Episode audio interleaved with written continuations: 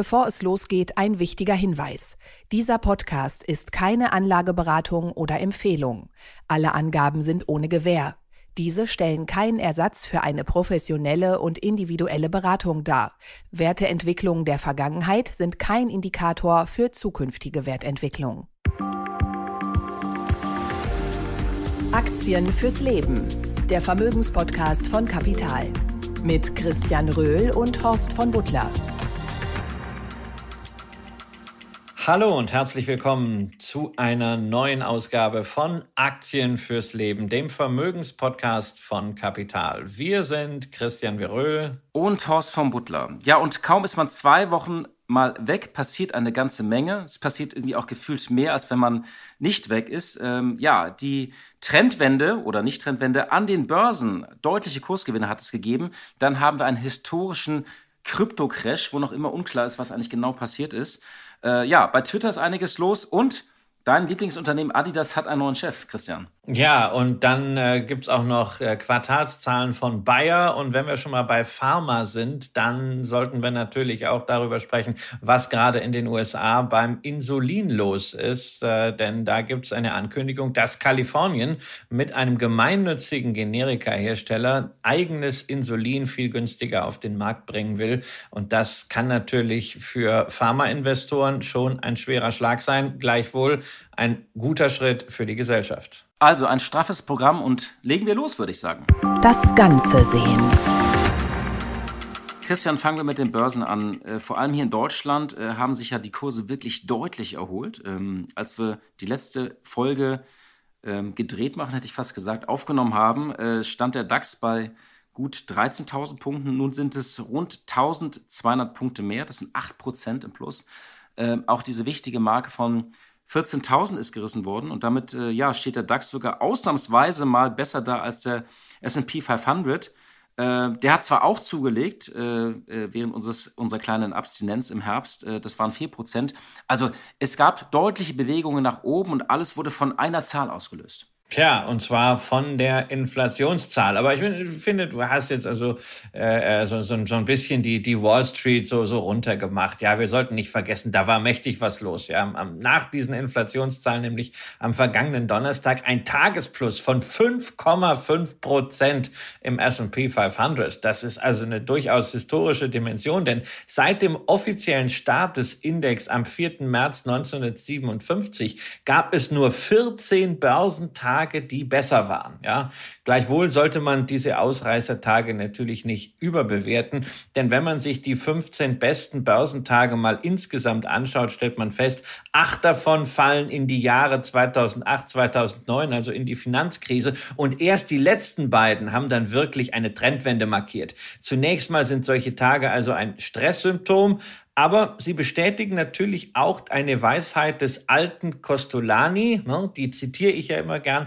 wer Aktien nicht hat, wenn sie fallen, der hat sie auch nicht, wenn sie steigen. Und Tja, wer vielleicht in den Tagen zuvor ausgestiegen ist, etwa unter dem Eindruck der doch eher mauen Zahlen der Big Tech-Firmen, der hat es natürlich jetzt schwer, das Verpasste wieder aufzuholen. Deshalb also das, was wir ja hier auch immer sagen, langfristig agieren und wenn man sich schon am Timing versucht, dann lieber systematisch und da gibt's ja diese ominöse 200-Tage-Linie, die hat natürlich auch keine eingebaute Gewinngarantie, hilft aber zumindest das Bauchgefühl auszuschalten. Christian, wie ist denn dein Bauchgefühl, wenn ich mal zwischenfragen darf? Darf. Wie ist denn dein persönliches Bauchgefühl gewesen in den letzten zwei Wochen, als du das beobachtet hast?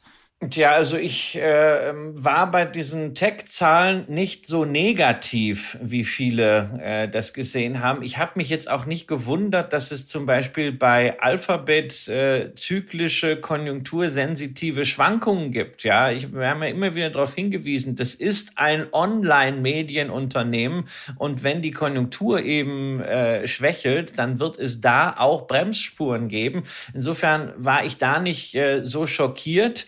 Äh, gleichzeitig bin ich jetzt nicht äh, nach diesen Inflationszahlen äh, der Meinung, dass jetzt schon alles gegessen ist. Ja, also ähm, das ist halt so Börse, dieses äh, Himmelhochjauchzen zu Tode betrübt und hin und her. Also ich habe mir wirklich über die letzten Jahre diese Emotionen abgewöhnt äh, und versuche den Bauch mit Essen zu füllen, aber nicht mit Emotionen zur Börse. Das finde ich eigentlich nämlich ganz interessant, weil viele fragen sich jetzt natürlich, wenn sie das lesen, so das Ende der Bären, Bärenmarktrallye, so das ist die Trendwende. Äh, gleichzeitig könnte man ja sagen, dieses berühmte Wort auch eine Schwalbe macht keinen Sommer, ist zwar keine Börsenweisheit, aber an der Börse gilt ja auch eine Zahl ist noch keine Trendwende. Trotzdem ähm, du hast ja nochmal genau auch auf die Kurse geschaut. Es gibt zumindest, wenn man so auf, auf gewisse Indikatoren wie die 200-Tageslinie äh, schaut, da gibt es schon einige Veränderungen, äh, wo man genauer hinschauen sollte, nicht? Naja, also diese 200-Tage-Linie hat sich jetzt zunächst mal im Risikomanagement dieses Jahr beim DAX bewährt. Ne? Am 24. Januar, also vor der Ukraine-Invasion, wurde die Linie unterschritten und wer sein Handeln danach eben diszipliniert, ist bei ungefähr 15.000 DAX-Punkten ausgestiegen und erst jetzt am 10. November äh, wieder zurückgekehrt. Man hat sich also immerhin 900 Punkte DAX-Verlust und viel Ärger erspart. Ähm, da kann ich sagen, okay, das sind jetzt mal positive Signale für den Moment, aber was für die Zukunft äh, daraus wird, das lässt sich ja jetzt nicht absehen. Folglich bleiben wir doch einfach bei dem, was wir äh, in jeder Folge von Aktien fürs Leben hier gesagt haben, gerade in der letzten Staffel. Wir haben nach wie vor eine Nebelwand. Wir navigieren da vorsichtig durch. Wir fahren jetzt nicht Vollgas. Gibt keinen Grund, einfach so äh, 100% Aktienquote äh, jetzt zu fahren. Aber es gibt auch keinen Grund, äh, zum Beispiel Sparpläne jetzt äh, zu canceln, sondern einfach dabei bleiben und gucken, ob sich vielleicht irgendwo dann kurzfristig mal Chancen ergeben, wenn man die nutzen möchte. Zumal man, es gibt ja jetzt dieses Phänomen der Ankerzahl, 7,7 Prozent, das ist ja ein Wert, der hätte uns vor einem halben Jahr oder Jahr noch schockiert. Ich glaube, da wären wir sozusagen äh, wirklich ähm, ja, weggerannt von den Börsen. Jetzt ist es, weil wir von einem hohen Niveau kommen, wirkt dieser Wert plötzlich niedrig. Ich glaube, die Hoffnung, die damit verbunden ist, und das sollte man vielleicht auch nochmal erklären, ist, äh, die US-Notenbank Fed hat ja auch einen kleinen äh, rhetorischen äh, Paradigmenwechsel zumindest vorbereitet, dass sie gesagt hat, so ja, ähm, wir werden, äh, wir sind bereit, weiter Zinsen anzuheben, aber wir werden es ab Dezember vermutlich nicht mehr so beherzt und radikal tun, also nicht mehr diese sehr schnellen Schritte von 0,75, sondern es sind dann vielleicht nur 0,5, vielleicht auch weniger. Und viele preisen jetzt ein äh, bei diesem Langfristziel von, von, von 5 äh, Prozent, dass man sagt, okay, äh, es gibt, wird vielleicht noch einen Schritt geben, vielleicht auch noch einen kleinen zweiten im Februar, aber manche erwarten schon, dass sie sagen, das ist es dann gewesen und damit wären die, zumindest die USA aus dem Schneider. Bei Europa, Europa hat ja noch ganz andere Probleme. Also Europa ist äh, von den Zinserhöhungen, die Konjunktur ist da ganz anders. Ähm, die ähm, EZB hat auch sehr viel später angefangen, ähm, die Zinsen zu erhöhen. Und wir leiden natürlich auch ganz anders äh, unter dieser Energiekrise die USA sind sehr viel robuster, sehr viel autarker in der Energie. Trotzdem ist es interessant, wenn wir mal auf den ähm, Eurostox 50 schauen. Da gab es einen deutlichen Ausreißer nach oben in den vergangenen zwei Wochen äh, äh, von dieser Zwei-Tageslinie. Und es gab auch eine Bewegung beim Euro, im Gegensatz zu den USA, weil eben europäische Aktien noch günstiger bewertet sind. Das heißt, wenn man nach Chancen sucht, findet man sie nicht nur in den USA, sondern auch vielleicht in Europa. Ja, man sollte das auch nicht unbedingt immer so äh, dogmatisch sehen, ja. Also man sollte Europa nicht abschreiben, denn es gibt auch hierzulande sicherlich attraktive Unternehmensstories, wobei ich persönlich die stärker im Nebenwertesegment sehe. Und ich bin jetzt auch nicht der große Freund äh, des Euro, ja, sehe da sicherlich große Probleme, aber man muss halt auch einfach die Realität sehen. Wir haben einen sehr, sehr deutlichen Abschwung gehabt. Ich meine, wir waren noch im April bei 1,20 90 in der Euro-US-Dollar-Relation, sind dann runtergegangen auf 0,95, Parität durchbrochen, aber inzwischen sind wir halt wieder bei 1,03 und da steckt natürlich einerseits so eine gewisse technische Gegenreaktion drin, andererseits aber genau das, was du beschrieben hast, die Erwartung, dass die Amerikaner jetzt nicht weiter radikal durchziehen. Und diese Zinsdifferenz, die ja der wesentliche Grund in den letzten Monaten für die Stärke des Dollars global global war, äh, noch weiter ausweiten werden. Allerdings muss man auch sagen, wenn der Winter hier in Europa doch nicht so entspannt wird, wie das momentan auch wettermäßig, politisch und äh, an der Energieseite ausschaut, äh, dann kann das natürlich wieder eine ganz andere Bewegung zur Folge haben. Denn dann, wenn wir hier hohe Inflation weiterhin sehen, aber auch gleichzeitig eine EZB, die sich mit Blick auf Konjunktur und Gesellschaft und Zusammenhalt des Euro schwer tun wird, die Zinsen weiter so anzuheben, wie man es vielleicht tun müsste. Also der Case ist nicht gegessen. Ich bleib dabei. Wir haben weiterhin eine Nebelwand, aber das macht nichts, denn gute Unternehmen verdienen gerade auch in solchen Zeiten weiterhin Geld und man muss nur schauen, dass man möglichst breit aufgestellt ist. Ein ungegessener Käse in der Nebelwand, das sind die Metaphern, die, mit der wir die Lage zusammenfassen. Also, äh, wie gesagt, es gab äh, diese Bewegung nach oben, die hat uns alle ein bisschen überrascht in der Deutlichkeit, in der Geschwindigkeit.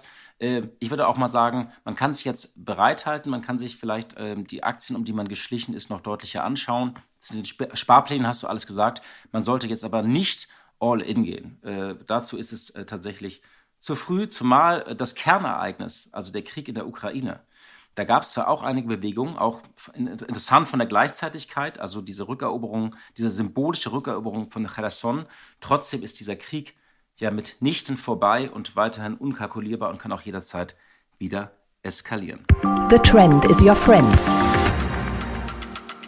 Ja, Christian, wir müssen tatsächlich äh, über diesen Aufreger kurz an den Kryptomärkten sprechen, auch wenn wir ein Aktienpodcast sind. Was sich dort abgespielt hat, ist ähm, man kann es immer noch nicht ganz deuten, ob es, äh, manche sprechen vom Lehman-Moment äh, der Kryptobranche, äh, andere sagen, es könnte vielleicht auch ähm, das Wirecard der Kryptobranche sein, ein großer Betrug.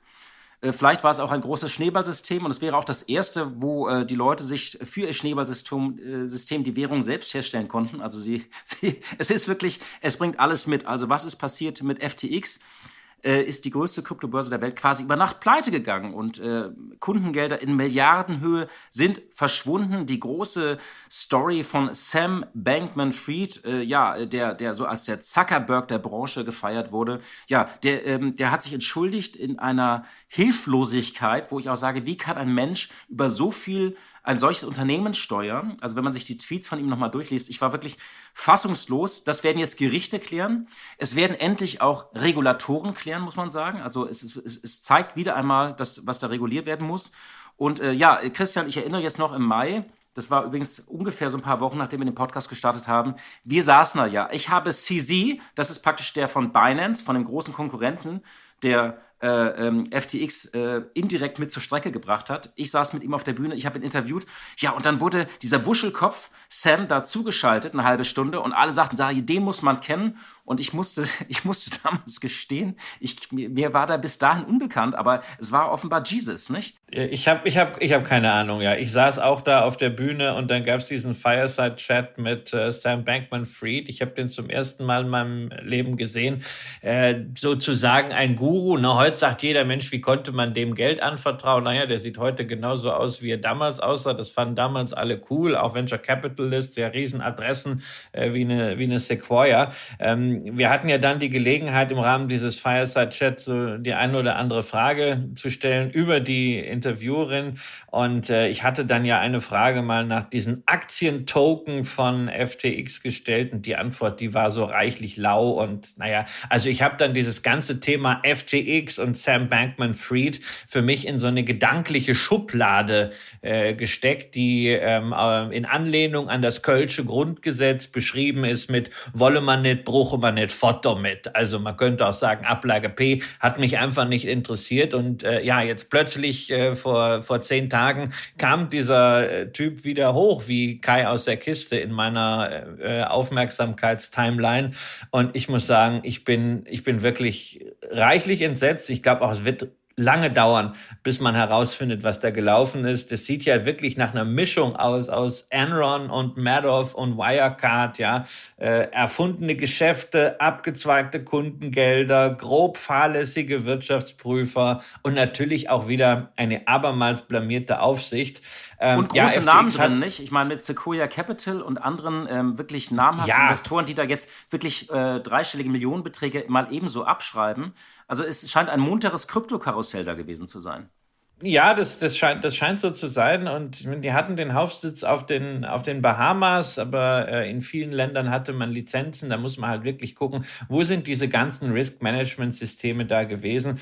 Ähm, keine Ahnung. Ich kann es schwer einschätzen. Es bewahrheitet sich nur etwas, was ich so als allererstes mitbekommen habe von irgendwelchen Krypto-Nerds, als ich mich mal so ein bisschen versucht habe, in dieses Thema äh, hineinzufuchsen, nämlich der schöne alte Satz, not not your keys, not your coins. Also ähm, einerseits wird da auf ein dezentrales Finanzsystem gewettet mit diesen Kryptowährungen, äh, aber dann werden diese digitalen sogenannten Vermögenswerte oder Assets dann doch wieder einer zentralen Plattform anvertraut, die viel zu wenig reguliert ist und wo es scheinbar keine Governance gibt. Also da muss sich auch jeder, der diese Grundregel Not Your Keys, Not Your Coins äh, nicht beherzigt hat, ein bisschen an die eigene Nase fassen. Und wir können natürlich froh sein, dass ähm, derzeit, also ist ja auch von diesem Lehman-Effekt, du hast gesagt, eine Mischung zwischen Enron und Madoff, äh, Viele sprechen auch von dem Lehman-Moment, aber sozusagen die Ansteckung auf das andere Finanzsystem hat glücklicherweise noch nicht stattgefunden, also oder zumindest bisher nicht. De facto ist ja so, viele dieser äh, Bitcoins oder auch Shitcoins genannt, die sind nahezu wertlos geworden in den vergangenen Monaten. Äh, der Bitcoin hat sich im Kurs gedrittelt, aber das alles schwappt nicht auf das Finanzsystem über. Was, glaube ich, nachhaltig auch erschüttert ist, ist diese Crypto-Story, also dieses nicht korrumpierte dezentrale Finanzsystem, wo man sagt, das Fiat-Money-System, das ist ja korrumpiert. Das ist sozusagen korrumpiert worden von Zentralbanken, weil die Billionen an Geld gedruckt haben äh, aber sozusagen alle wollen jetzt raus aus dieser Welt und wollen ihr Geld zurück in Dollar haben. So, ich habe jetzt so ein bisschen Schadenfreude. Nicht, dass in dem Fiat Money System alles in Ordnung ist, aber alle wollen Händering nur noch raus, raus, raus und wollen ihre Tokens bitteschön in harten Dollar zurückhaben. Äh, gleichzeitig, das hatten wir auch in früheren Fällen, das Ganze ist eben immer verbunden mit Intransparenz, mit Kriminalität. Also das hier müssen wir es noch klären, aber eben auch, dass wieder Bitcoins verschwinden, dass sie gestohlen werden. Das zeigt eben, dass diese dass diese Geschichte, ja, diese Story eines dezentralen, nicht korrumpierten Finanzsystems eben auch nur eine schöne Story ist und nicht mehr. Ja, das ist halt alles aufgeladen mit, äh, mit Narrativen. Ja, das ist dann auch immer so an der Grenze zu den Verschwörungen. Und dann ist natürlich jetzt auch schon äh, die, die große Frage, ist Krypto jetzt endgültig tot? Insbesondere, weil wir ja sehen, dass nach FTX jetzt auch weitere Player schon das Wackeln anfangen. Und wenn es dann noch hier ein Stablecoin wie, wie Tether erwischt, dann ist wahrscheinlich nochmal die nächste Abwärtswelle da. Ähm, da fällt mir ein Gespräch ein, was ich äh, von äh, paar Monaten in München München mit einem Softwareunternehmer hatte. Ähm, der hatte gerade seine Firma verkauft und war jetzt so auf der Suche, wie investiert man jetzt weiter. Und dann kamen wir auch aufs Thema Krypto und dann sagte der also Kryptowährung und Blockchain. Das ist das erste Mal in der Geschichte, wo man erst eine Technologie hatte und dann die Probleme finden musste, die man damit scheinbar lösen konnte ja, äh, weshalb da auch so so wahnsinnig merkwürdige Anwendungen entstanden sind, die irgendwie keiner verstanden hat. Ähm, aber man hat dann gedacht, na ja, also wenn ich es nicht verstehe, ist es einfach zu hoch für mich. Ich bin zu doof, also ich pack da mal Geld rein. So scheinen das zumindest einige Institutionals gemacht zu haben und äh, wahrscheinlich trifft es das auch, ähm, weshalb viele Coins jetzt zu Recht pulverisiert werden. Und äh, bei bei Bitcoin bleibt wohl am Ende die Frage, ob es einen Bedarf und eine Community gibt für so eine Art digitales Gold. Ne? Zu nichts nutze, aber irgendwie durch Common Sense akzeptiert als Wertaufbewahrung. Und dann geht es darum, ob man wirklich sinnvolle sinnstiftende Anwendungen für Blockchain und für Smart Contracts findet. Äh, profitiert davon dann vielleicht Ethereum? Ja, das ist ja ganz gut möglich. Aber ich habe auch immer noch so ein anderes Thema. Vielleicht wird dieses ganze Blockchain-Gedöns ja sowas wie die Nanotechnologie. Ja, ähm, das war ja so vor 15 Jahren mal das, das Riesending und dann gab es auch Nanotechnologie-Zertifikate und so Startups und hier und da. Ähm, heute ist Nanotechnologie nicht diese große Verheißung, das ist auch nicht das Riesenanlagethema, sondern das ist als Prozessoptimierung in bestehende Geschäftsmodelle eingegangen, meistens bei großen Konzernen. Und du kannst bei Aldi am Wühltisch, kannst du Nanotechnologie Autopflege kaufen. Ne? Vielleicht läuft das mit der Blockchain so ähnlich, wird einfach eine Technologie, die Konzerne implementieren. Ja, und da freue ich mich natürlich. Bin ich ja als Aktionär dabei, ähm, bei Firmen wie Accenture, bei Firmen wie IBM, aber auch natürlich bei Produktionsunternehmen wie in der Lebensmittelbranche, wo es um Lieferketten geht, zum Beispiel Nestlé. Halten wir also fest, ihr dürfen gespannt sein, wer im kommenden Mai bei unserer Finance Forward Konferenz dort noch auf der Bühne sitzt oder zugeschaltet wird in der großen, schönen Kryptowelt. Wahre Größe.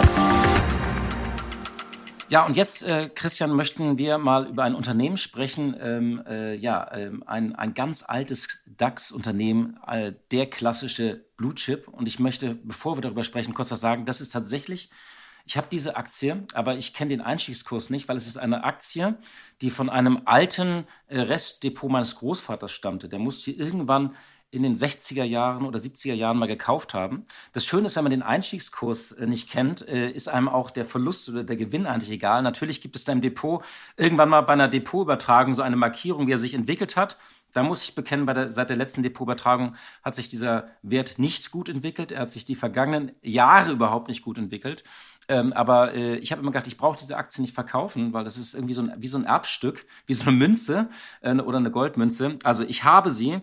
Das Interessante ist aber, was jetzt mit der Bayer-Aktie in diesem Jahr passiert ist, weil sie gehört zu den Werten, zu den wenigen Werten im DAX, die sich eigentlich positiv entwickelt haben. Und die haben jetzt in den vergangenen Wochen Zahlen vorgelegt. Und wir wollten mal ein bisschen auf diese Zahlen schauen, weil ähm, ja, sie konnten ihren äh, im, im, vergangenen Quartal ihren Umsatz steigern um 5,7 Prozent äh, auf rund 11,3 Milliarden Euro. Ähm, sie haben ihr EBITDA gesteigert vor Sondereinflüssen um 17,3 Prozent auf 2, knapp 2,5 Milliarden Euro. Und das Interessante ist, dass die äh, Crop Science Sparte vor allem, die ja stark gebeutelt wurde, ihren Umsatz steigern konnte. Äh, aber auch alle anderen Sparten, also auch die Pharmasparte und Consumer Health war im Plus. Also alle Divisionen gingen nach oben. Äh, das bereinigte Ergebnis äh, ist gestiegen je Aktie. Das Konzernergebnis liegt bei 546 Millionen Euro. Ja, und das Interessante ist ja, Bayer hatte sich ja seit dieser Monsanto-Übernahme, man hatte gemerkt, okay, die haben sich irgendwie verhoben, viel zu viele Schulden, viel zu viele Rechtsrisiken und dann immer irgendwo ein Richter an irgendeinem Bezirksgericht in den USA, der irgendein Urteil spricht und diese Aktie rauscht in den Keller. So, jetzt schaut man auf diese Zahlen und das ist ja wirklich interessant, äh, was da passiert ist, nicht? Ja, ja, das ist, das ist interessant. Das ist übrigens auch für mich so ein, so ein emotionales Thema, weil mein Opa auch war vom auch Großvater? Bayer-Aktionär. Ja, ja, auch vom Großvater, der war auch Bayer-Aktionär. Hinzu kommt ja, ich bin ja groß geworden am Ostrand des Ruhrgebietes. Mein Opa lebte in Aachen und wenn er mich in Datteln abholte und wir zusammen nach Aachen fuhren, dann sind wir natürlich über die A3 gefahren, an Leverkusen vorbei und an diesem riesigen Bayer-Kreuz. Und ich weiß noch, wie er mal zu mir sagte, naja, das Y von dem Kreuz, das gehört mir. Ja, äh, Schöne Geschichte. mit Blick, auf, mit Blick auf, sein, auf seinen Aktienbesitz. Ja, ja, da habe ich dann so ein bisschen begriffen. Das Aktienteileigentum, das, äh, das macht das eigentlich ganz gut klar. Insofern, also auch gerade wenn man in NRW aufgewachsen ist, ist Bayern natürlich ein sehr, sehr emotionales Unternehmen, weil man auch äh, das mit der Schule äh, besucht hat. Wir waren mehrfach da, auch mit einem Chemiekurs. Ähm, ganz, ganz großartig. Insofern hat mir auch das, was da in den letzten Jahren passiert ist mit diesem Traditionsunternehmen, auf so einer rein emotionalen Ebene äh, ziemlich zugesetzt. Äh, gleichzeitig muss ich aber auch hier wieder sagen, nachdem du jetzt diese Zahlen mal genannt hast, das hört sich ja eigentlich alles ganz gut an ist aber für mich trotzdem eher so eine Radio-Erivan-Geschichte. Ne? Ja, deswegen, ich Im muss ja immer sozusagen den ersten ja, Blick, aber. Ich muss im Podcast immer diesen ersten Blick nennen, so haben wir uns nämlich aufgeteilt und du bist dann zuständig für den zweiten Blick. Das ist sozusagen die Dramaturgie, unser, unser, unser Spannungsbogen, den wir machen. Jetzt kommt der berühmte zweite Blick von Christian Röhl.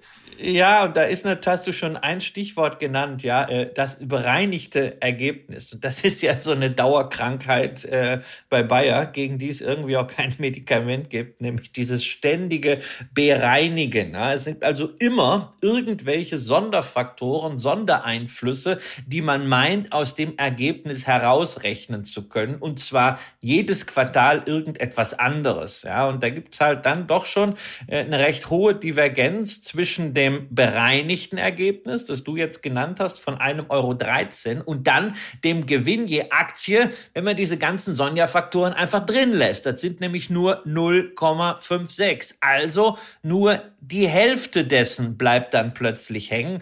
Und bei diesen ganzen Sonderfaktoren, ich tue mich da einfach immer schwer, wenn Unternehmen das machen, da immer Sonderfaktoren rausrechnen, weil jeder, der selbst mal Unternehmer, Kaufmann war oder den im Unternehmen auch arbeitet, der weiß doch, irgendwas ist immer. Und das Und es ist tatsächlich ein, ein Phänomen, und es ist tatsächlich ein Phänomen, dass die äh, auch immer neue Gewinngrößen erfinden. Also viele Unternehmen sind nahezu kreativ darin, also operativ und irgendwelche Sonderfaktoren und Sondereinflüsse. Sie haben auch eigene EBITDA-Größe teilweise erfunden. Also man muss wirklich äh, da genauer hinschauen, was sozusagen, was wird eigentlich operativ verdient? Also was ist das Unternehmen in der Lage, operativ zu verdienen und dann was hinten bei rauskommt. Das wusste Helmut Kohl schon, dass das am Ende auch zählt. Ja, und es ist natürlich ganz toll, wenn man operativ stark ist, aber wenn du dauernd irgendwelche sogenannten Sondereinflüsse hast, die dann eben keine Sondereinflüsse sind, sondern die einfach auch dazu gehören, Störgeräusche, die dir das, was du vorne auf aufbaust, quasi mit dem Hintern wieder kaputt machen, dann muss das in die Bewertung einfließen. Und alleine also diese Geschichte, dass ich hier im Grunde eine Spanne von 100 Prozent habe zwischen Gewinn je Aktie und bereinigtem Ergebnis je Aktie, äh, zeigt, wie schwierig es ist, die Bayer-Aktie überhaupt äh, zu bewerten. Ja, dann hast du erwähnt, Crop Science, ja, ist gut gelaufen, diese ganze Sparte. Allerdings, ausgerechnet der wichtige US-Markt ist nicht gelaufen. Da gibt's nämlich äh, bedingt durch die Trockenheit äh, erhebliche Retouren. Das ist auch wenig erfreulich. Und dann bei den Monsanto-Prozessen, das ist ja das große Damoklesschwert hier, das über der Aktie hängt. Wir haben Und das ja hängt immer, immer noch, das muss man festhalten, das hängt ja, immer noch.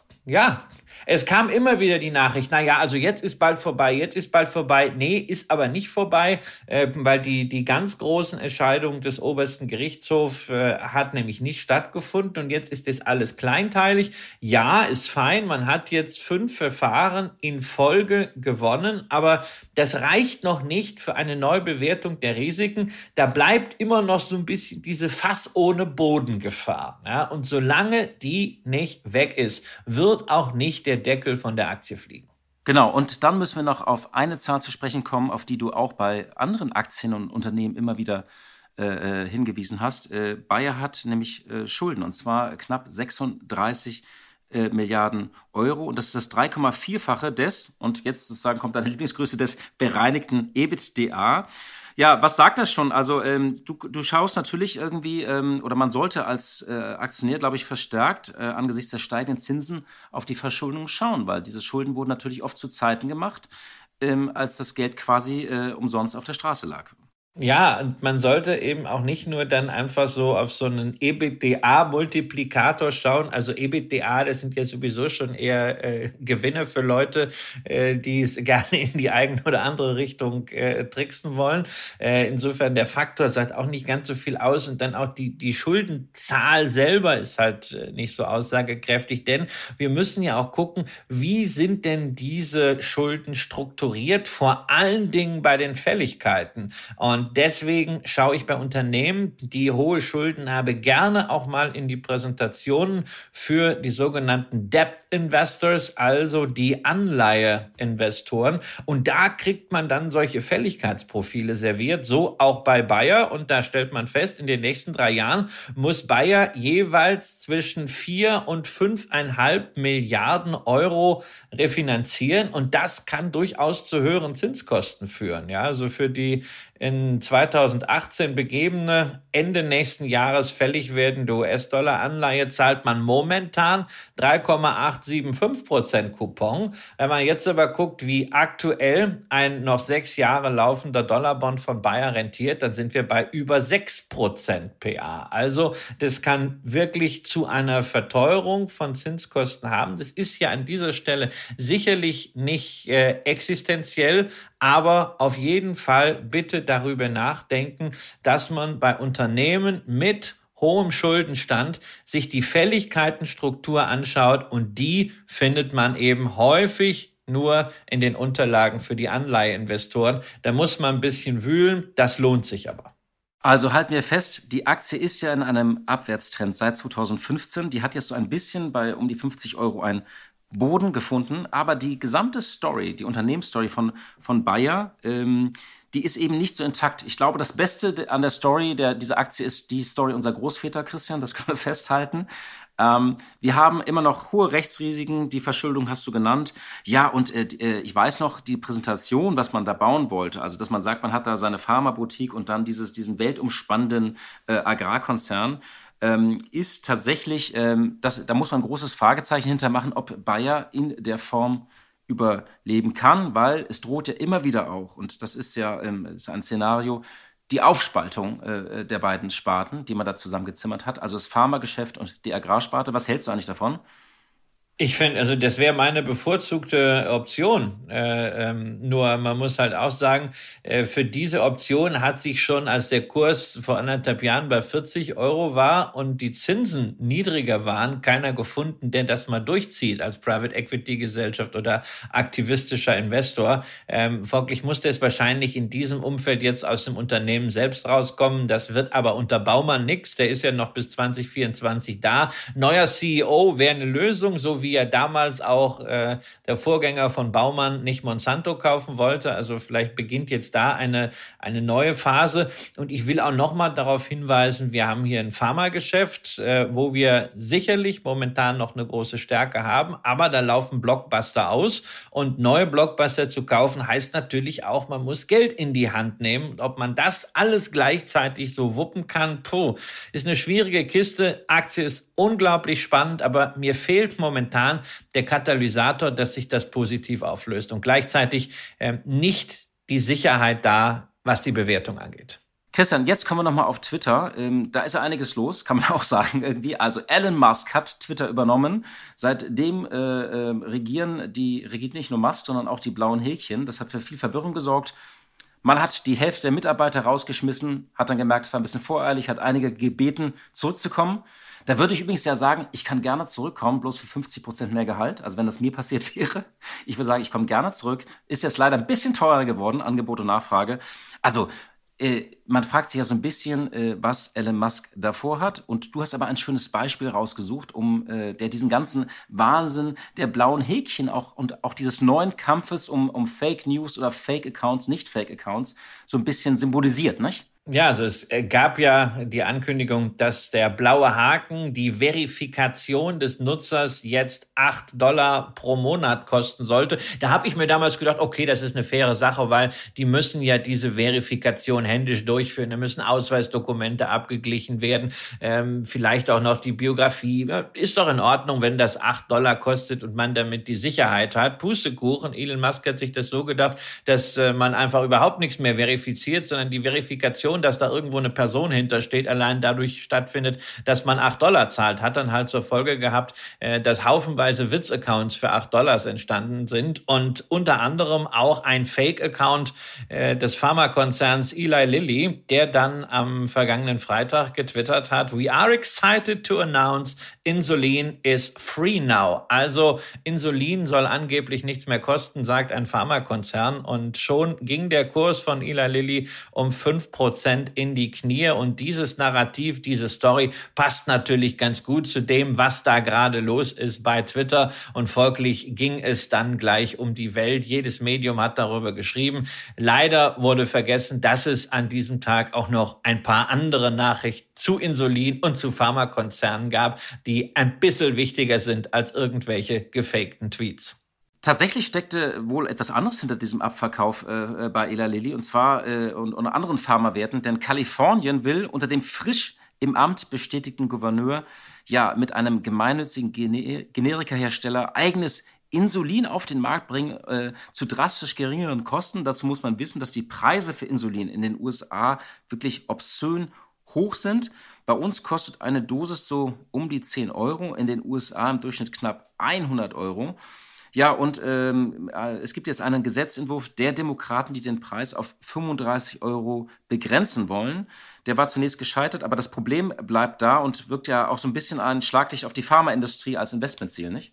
Naja, natürlich, weil äh, das große Narrativ da ist natürlich, die Nachfrage nach Gesundheitsleistung und nach Medikamenten steigt alleine schon durch die demografische Entwicklung. Immer mehr Menschen sind alt und wollen versorgt werden. Aber natürlich ist diese demografische Entwicklung auch der Grund dafür, dass die Finanzierung dieser ganzen Innovationen und Therapien immer schwieriger wird. In den gerade in den Industrieländern müssen eben immer weniger junge Erwerbstätige die Gesundheitsleistungen für immer mehr Alte finanzieren. Und äh, das wird ohne regulatorische Eingriffe nicht gehen, denn die öffentlichen Kassen, die Gesundheitskassen sind natürlich leer. Und äh, naja, also wer Big Pharma Aktien hat, der investiert natürlich irgendwie auch ins Menschenwohl, aber eben nicht nur, sondern man setzt implizit auch auf die anhaltende Ineffizienz des US-Gesundheitswesens, die den Konzernen nämlich genau diese Margen ermöglicht, die wir als Aktionäre so feiern. Ja, nur mal in Zahlen. Die Gesundheitskosten in den USA sind 18,4 Prozent des Bruttoinlandsprodukts. In Europa liegen wir bei 12 Prozent. Ja, also schon, schon Clinton und Trump hatten das im Wahlkampf 2016 ins Visier genommen. Aber passiert ist wieder nichts. Nicht zuletzt, weil natürlich die Pharmalobby ein sehr, sehr wichtiger Geldgeber in allen Wahlkämpfen ist. Aber ich bin trotzdem der Meinung, man muss sich als Investor dieses Risikos bewusst sein, dass nämlich der Regulator bei den Preisen etwas macht. Das ist gesellschaftlich wünschenswert, natürlich, insbesondere weil bei Insulin jetzt auch mal irgendwie es nicht mehr großartig um Forschung geht, sondern wirklich nur noch um Ausnutzung von Ineffizienzen. Aber als Investor muss man sich dieses Risikos bewusst sein, sollte natürlich darauf gucken, dass Pharmafirmen, in die man investiert, auch irgendwie neues Geschäft aufbauen und sich nicht nur auf aktuellen Ineffizienzen aussitzen. Und da ist mir also zum Beispiel wieder eine meiner großen Positionen auch positiv äh, aufgefallen, nämlich eine Novo Nordisk, die frühzeitig halt aus dem Insulingeschäft, aus der Stärke mit diesen Cashflows Neues entwickelt hat, wie zum Beispiel das Präparat gegen Fettleibigkeit, Vigovi, was jetzt auch von der EMA zugelassen ist und was nach immensen Schwierigkeiten in der Produktion jetzt endlich auch verfügbar ist. Das letzte. Ja, und dann haben wir noch einen weiteren Knaller im DAX, der auch schon einige Tage her ist. Äh, und zwar Adidas hat einen neuen Chef. Wir erinnern uns, Kaspar Rohrstedt, dein ganz besonderer Freund, hatte ja seinen Job verloren. Und jetzt ist es denen tatsächlich gelungen, Björn Gulden abzuwerben. Das ist, äh, der war seit 2013 CEO von Puma und er kann tatsächlich auch kurzfristig aus seinem Vertrag raus und wird zum Januar äh, den Job übernehmen. Ich glaube, es ist der erste so hochkarätige Wechsel, wo der CEO nicht umziehen muss. Also er kann ja in Herzogenaurach bleiben. Äh, er muss nur sozusagen, äh, ich weiß nicht, ob er dahin joggt oder sich erfahren lässt. Er hat einen bisschen anderen Arbeitsweg. Vielleicht nimmt er auch das Fahrrad. Und das Interessante ist, ich erinnere eigentlich keinen Fall, wo alleine eine Personalie für einen solchen Gewinn, also einen Milliardengewinn an den Börsen gesorgt hat. Die Adidas-Aktie war ja zwischenzeitlich auf 93 Euro abgesagt. Sie notiert inzwischen wieder bei 132 Euro. Also viel Vorschusslobern, aber auch ein Schlag ins Gesicht für Kaspar Roschit. Das eine Personalie, ein Name und ich, man muss ja sagen, ich möchte Björn Gould nicht zu nahe, nahe treten, aber der sieht ja von seinem ganzen äh, Habit äh, Habitus aus, als ob er irgendwie Hansa Rostock trainieren würde. Das ist ja irre. Und sozusagen der sorgt jetzt für naja, einen ja, Milliardengewinn bei Hansa Aktionären. Rostock.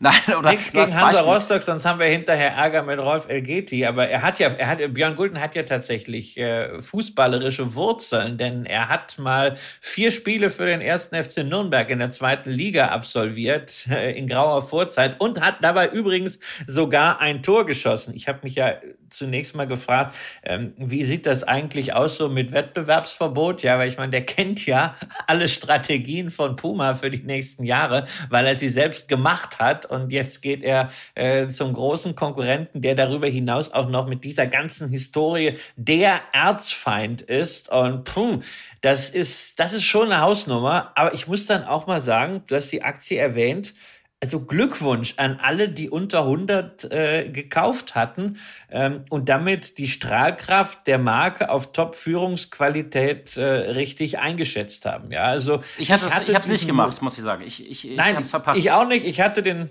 ich hatte den Mut und die Kaltschnäuzigkeit da nicht. Ich hatte es äh, auf der Watchlist. Ich hätte auch nicht gedacht, dass man eine Personalie äh, meldet so schnell, äh, die dann diese Auswirkungen hat. Aber jeder, der das richtig äh, äh, antizipiert hat, äh, muss ich sagen, Glückwunsch, äh, tolle Sache. Ähm, gleichzeitig ist aber natürlich klar, äh, Björn Gulden hat richtig, richtig Arbeit vor sich. Ja, man hat jetzt ja nochmal die Prognose revidiert, nachdem das äh, Kanye West, dieses Jeezy-Geschäft schon im vierten Quartal wegfällt, nachdem man ja mit dem Rapper nicht weitermacht. Ähm, das haut natürlich ins Kontur, insbesondere bei der Profitabilität. Ob man in China wieder Anschluss findet, ist auch noch nicht klar. Weil das ja nicht nur ein Problem der Lockdowns ist, sondern wir haben hier drüber gesprochen, vielleicht auch ein kulturelles Thema. Dazu wollen wir erstmal sehen, wie sie die Lagerbestände loskriegen und zu welchen Preisen. Also insofern rechne ich jetzt mal nicht mit dem schnellen Durchmarsch auf 200 Euro. Aber ich muss halt sagen, wenn doch, ne, ähm, bin ich halt nicht dabei. Ich laufe der Straßenbahn nicht hinterher, aber ich gucke sie mir schon an, ob sie nochmal kommt. Äh, es kann ja auch sein, wenn diese erste Gulden-Euphorie erstmal abgekühlt ist, äh, dass die Aktie nochmal zurückfällt. Der Winter ist lang und sie bleibt auf der Watchlist. Und so wie wir Kaspar Rohrstedt hier äh, verfolgt haben, werden wir natürlich auch Adidas verfolgen. Und in dem Kontext erinnere ich auch nochmal an Henkel, wo es mehrere Jahre gedauert hat und eigentlich immer noch dauert, bis so ein Unternehmen sich von Rohrstedt erholt. Christian, mit diesen liebevollen Worten äh, in Richtung dieses Top-Managers äh, sind wir mit, ja, mit der ersten Folge äh, in der neuen Staffel äh, äh, sind wir jetzt durch. Wir danken äh, euch und Ihnen einfach weiterhin für eure Zeit und für eure Treue wenn ihr das gut findet, was wir machen, und wir haben jetzt ja nochmal wirklich eine schöne Staffel vor uns bis Weihnachten, dann gebt uns gerne weiterhin irgendwie äh, Sternchen in der Bewertung, denn jede Bewertung bringt uns Sichtbarkeit. Wir freuen uns darüber. Ich freue mich wieder, äh, jede Woche von dir Einschätzungen und Orientierung zu kriegen, lieber äh, Christian. Ich habe das vermisst. Ich äh, treibe dann immer so zwischen den Pausen unserer Staffeln. Danke für, die, für das Du Comeback. weißt doch, you never talk alone. Genau. Also, wir machen weiter. Vielen Dank und wir hören uns hoffentlich am kommenden, ja, in der kommenden Woche wieder. Machen Sie es gut. Aktien fürs Leben. Der Vermögenspodcast von Kapital. Mit Christian Röhl und Horst von Butler.